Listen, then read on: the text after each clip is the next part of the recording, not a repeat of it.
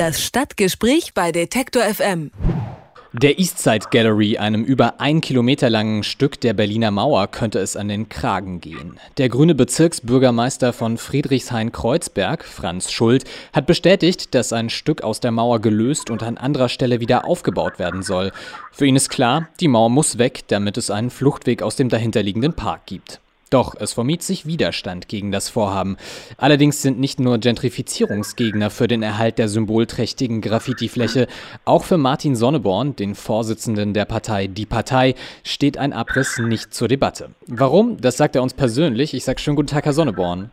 Guten Tag. Ja. Nach Leipzig im Osten. Wie ist denn die Stimmung in Berlin? Lassen sich die Reste der Mauer noch verteidigen?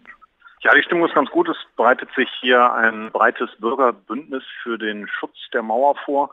Und wir von der Partei warnen also. Wir alle wissen, dass 1989 schon mal große Mauerteile abgerissen worden sind, um Fluchtwege aus dem Freizeitpark DDR zu ermöglichen. Und wir alle leiden noch unter diesen Folgen dieses furchtbaren Geschehens. Und insofern glaube ich, dass wir hier die Herzen der Bürger auf unserer Seite haben, wenn wir für den Erhalt und den Wiederaufbau des Restes der Mauer plädieren. Hat die Eastside Gallery denn auch eine strategische Bedeutung? Also warum ist dieses Mauerstück für Sie so wichtig?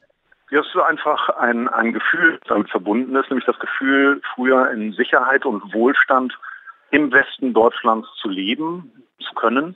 Und das ist uns ja so ein bisschen verloren gegangen in den letzten 20 Jahren.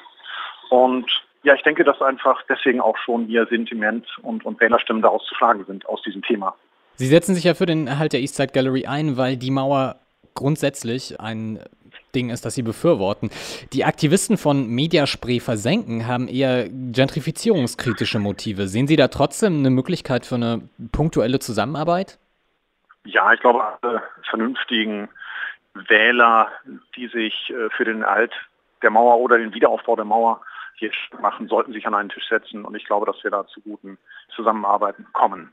Jetzt malen wir mal den Teufel an die Wand. Was werden Sie denn unternehmen, wenn der Fluchtweg durch die Mauer tatsächlich gebaut werden sollte?